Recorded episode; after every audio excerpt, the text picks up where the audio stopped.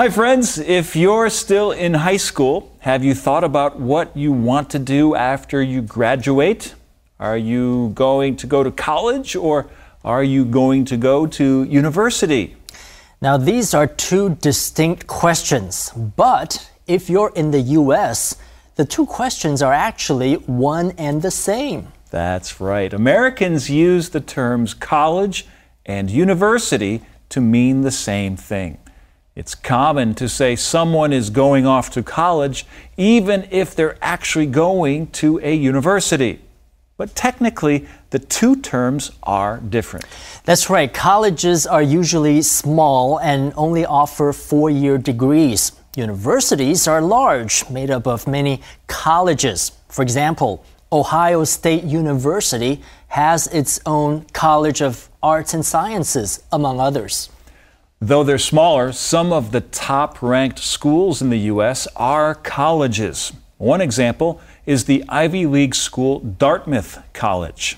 And then there's community college, which offers trade and technical certifications and training, but seldom offers four year degrees. Okay, which are called bachelor's degrees. Universities, on the other hand, can offer advanced degrees like master's degrees and doctoral degrees. 当你读完了大学，你会说 "I finished college" 还是 "I finished university"？其实，在美国，在口语上，university 跟 college 是同义字。如果你要说你上大学，一般的美国人会说 "I go to college"，而不会说 "I go to university"。大学生也叫做 college student，而不是 university student。 但严格的讲，college 跟 university 是有差别的。College 一般是指比较小，而且只有大学部的学院。University 的规模呢就比较大，一个 University 里头也许会有好几个 colleges，而最重要的是 University 会提供 advanced degrees 高级学位，像是 Master's degree 硕士学位或更高级的 Doctoral degree 博士学位。这就是今天的 Info Cloud，我们下次云端见。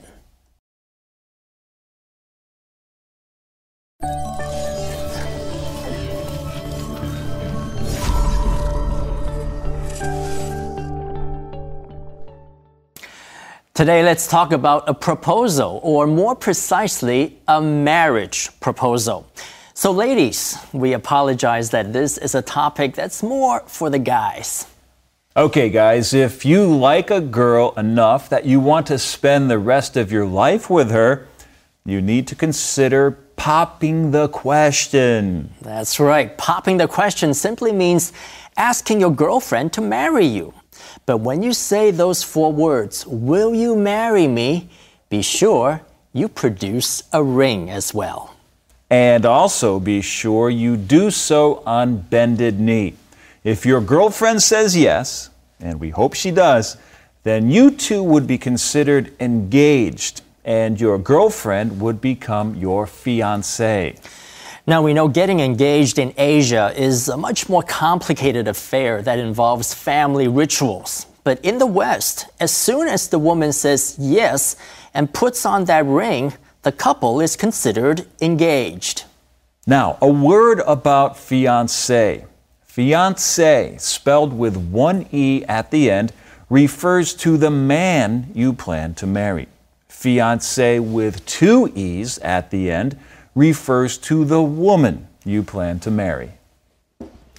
动词 propose 是提议，但如果你 propose to someone 就是向某人求婚，因此求婚的名词是 proposal。讲得更明确一点，可以讲 marriage proposal。